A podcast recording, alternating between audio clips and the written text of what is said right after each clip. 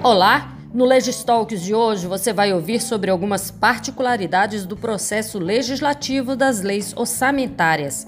E quem vai falar é a craque Ana Cláudia Borges, consultora geral da Consultoria de Orçamentos, Fiscalização e Controle do Senado Federal. A palavra é sua, Ana Cláudia.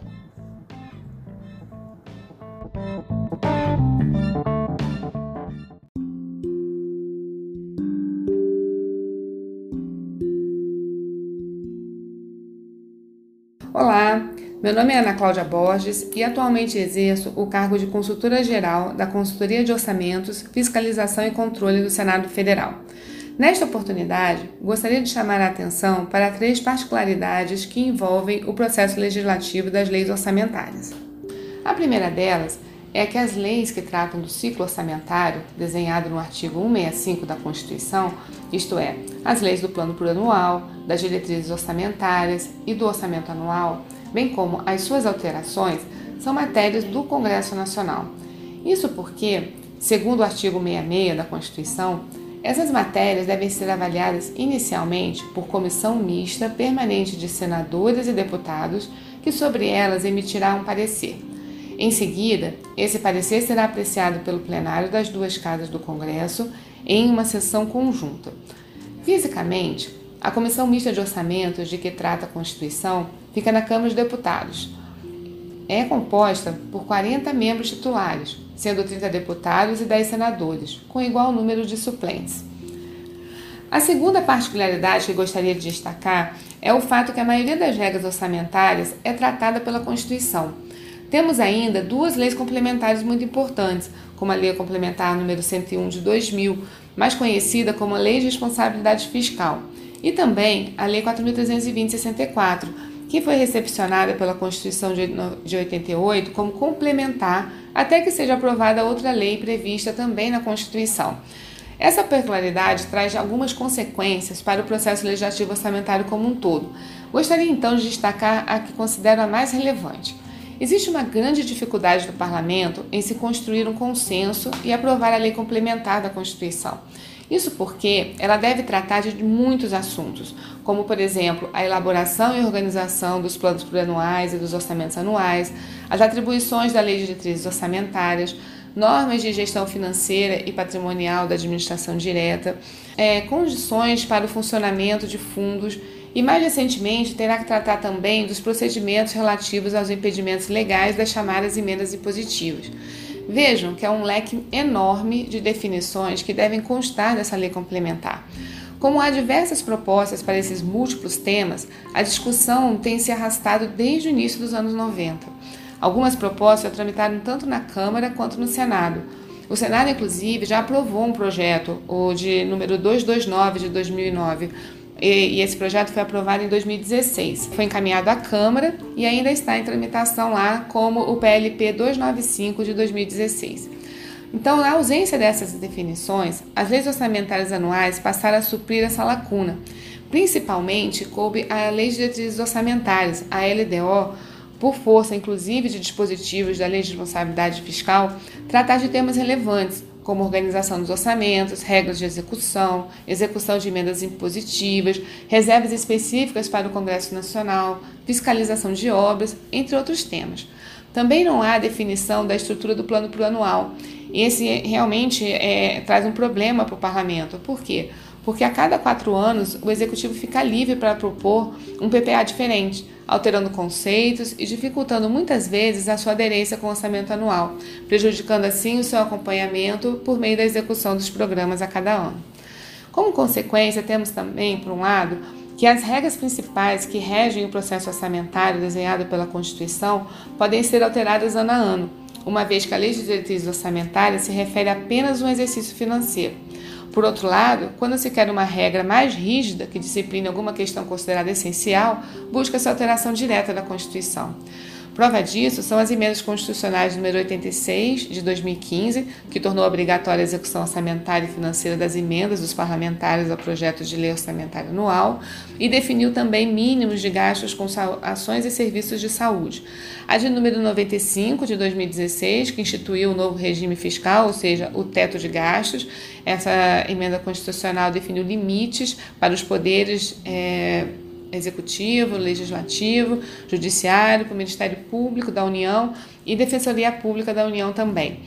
Já em 2019, tivemos duas é, emendas constitucionais promulgadas. A de número 100, que trata de dever de execução das programações orçamentárias e também da execução obrigatória agora das emendas de bancada, e a de número 102, que flexibilizou o teto de gastos para distribuir parte dos recursos do pré-sal para estados e municípios e definiu regras para a indicação de investimentos plurianuais na lei orçamentária anual.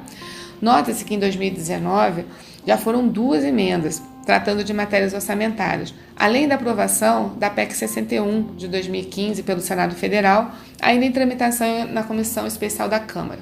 O ministro da Economia, Paulo Guedes, também promete encaminhar ao Congresso diversos projetos de alteração do processo decisório orçamentário, o que ele tem chamado, entre essas medidas, de medidas DDD desvincular, desonerar e desindexar. Todas essas medidas têm o poder de alterar o modelo orçamentário brasileiro que vinha sendo utilizado desde 1988. Essas medidas necessariamente devem ser bastante discutidas, tanto pela Câmara como pelo Senado. Seria importante contar com a experiência daqueles parlamentares que vivem o dia a dia da comissão mista, bem como daqueles que já foram gestores, como, por exemplo, ex-governadores, ex-prefeitos, aqueles que já foram secretários estaduais e municipais também.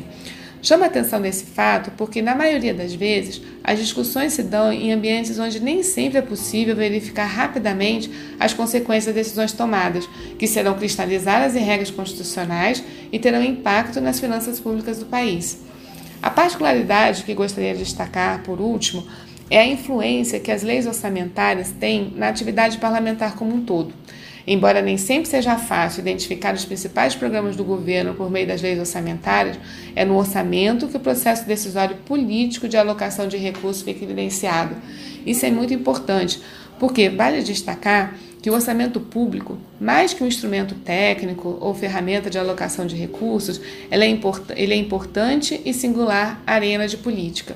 Nessa arena, diferentes atores dotados de valores e preferências e projetos específicos, decidem o que o governo vai fazer e, por consequência, o que ele não vai fazer. Autores como Good, Vidalski, Acosta e de Renzo lembram que os recursos do processo orçamentário, nas suas diferentes fases, elaboração, aprovação e execução, podem ser analisados como medidas visíveis do peso da influência dos diferentes atores que participaram do processo decisório. O que, que é isso? ou seja, aqueles que tiveram o poder de controlar as decisões finais. Vale lembrar que o orçamento público moderno cumpre múltiplas funções, é marcadamente distintas das desempenhadas no passado. O que quer dizer isso?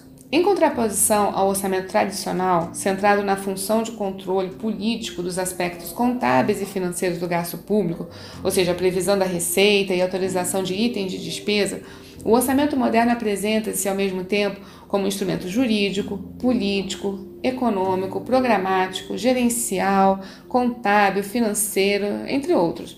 Como destacam os autores como Giacomoni e Sanches, consultores de orçamentos aposentados do Senado e da Câmara. No âmbito da administração pública atual, além do controle quanto à legalidade de atos administrativos, os orçamentos públicos teriam ainda três objetivos principais: manter a posição fiscal sustentável ao longo do tempo. A segunda é promover a efetiva alocação de recursos e entregar de forma eficiente bens e serviços públicos. Uma vez que esses objetivos são complementares, interdependentes e competitivos entre si, eles não devem ser perseguidos isoladamente.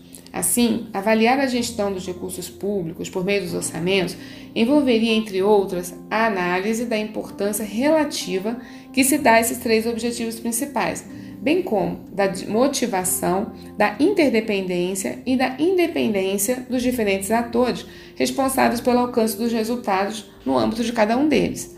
É nesse contexto que a participação dos diversos atores como o parlamento, o poder executivo, órgãos de controle, sociedade, no processo legislativo como um todo, tem reflexo direto na capacidade dos orçamentos públicos absorverem todo o leque de prioridades que são definidas todos os dias. Isto porque é no orçamento que as regras do sistema tributário nacional ficam aparentes, ou seja, Verifica-se quais as receitas estão sendo arrecadadas, o peso das isenções concedidas e a possibilidade da arrecadação suprir todas as prioridades definidas, por exemplo, na área de educação, na área do transporte, na área da saúde. O contexto orçamentário, é, é, nesse sentido, ele é o pano de fundo das discussões sobre por que não se investe em educação ou por que devemos melhorar as universidades e não construir mais escolas de ensino fundamental. Se as discussões de novas leis não levarem em consideração as limitações da arrecadação e as escolhas que já foram feitas no passado, com certeza a aplicação dessas leis ficará prejudicada. Porém, não é tarefa fácil. Políticas setoriais que são discutidas em comissões do Senado e da Câmara procuram avaliar separadamente o seu setor, com propostas, na maioria das vezes, meritórias, deixam de considerar que as novas ações, como por exemplo, universalizar serviços públicos de saúde ou garantir aumentos sucessivos de salários, podem comprometer ações relacionadas ao sistema penitenciário e investimentos em infraestrutura, por exemplo. Portanto, é preciso amplo conhecimento sobre o processo decisório político das escolhas evidenciadas pelo orçamento público, de forma a verificar como este processo decisório está desenhado e que prioridades estão prevalecendo.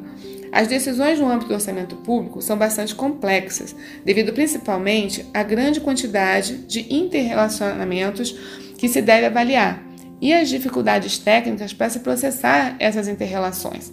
Além disso, não seria atividade fácil, não é mesmo? Ou até mesmo considerada impraticável, desenvolver denominador comum capaz de julgar prioridades entre diferentes programas e ações de governo.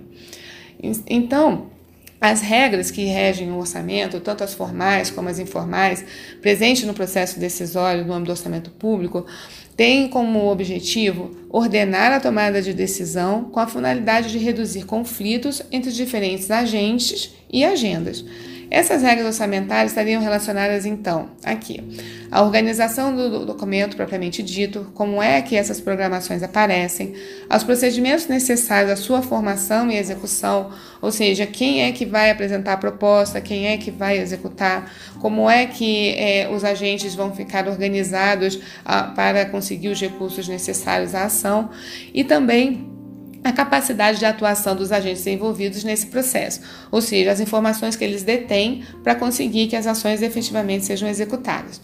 Então, uma vez que essas instituições orçamentárias empoderam os agentes de forma diferente, a configuração da estrutura de gestão orçamentária também repercute nas disponibilidades oferecidas para a consecução de determinada agenda. Ou seja, podemos usar o PAC como exemplo. O PAC tinha toda uma estrutura de gestão diferenciada em relação às demais programações. Então, se esperava que, com essas possibilidades, as agendas que foram lá colocadas teriam uma capacidade de execução superior às demais ações que constassem do orçamento. Então, o conhecimento dessas regras, portanto, permitem organizar a análise do orçamento público em termos de estratégias, de percepções, de restrições e, de, e da atuação dos diferentes agentes no processo decisório da despesa. A mensagem que gostaria de deixar aqui, a partir das três particularidades do processo orçamentário que apresentei, ou seja, do fato das leis orçamentárias serem tratadas pelo Congresso Nacional, da força constitucional das principais regras que regem as leis orçamentárias e da influência que as leis orçamentárias têm na atividade parlamentar como um todo, principalmente por ser um orçamento importante e circular arena de política, é que as decisões tomadas no âmbito das leis orçamentárias, ou seja, do plano plurianual, das diretrizes orçamentárias, da lei orçamentária anual, são reflexo direto da participação parlamentar, mas não só na comissão mista de orçamentos, no plenário do Congresso, mas no dia a dia das comissões que definem novas legislações que tratam, por exemplo, da arrecadação de receitas, das políticas setoriais de saúde ou educação, regras de privilégio de execução, tais como liberações automáticas, recursos vinculados e a possibilidade de endividamento, entre outras tantas leis que são aprovadas pelas comissões. Bem, Deixo então aqui essa reflexão para que todos aqueles que de maneira direta ou indireta participam das decisões do Poder Legislativo possam, à sua maneira, contribuir para que as decisões de alocações de recursos possam refletir cada vez mais os anseios da sociedade.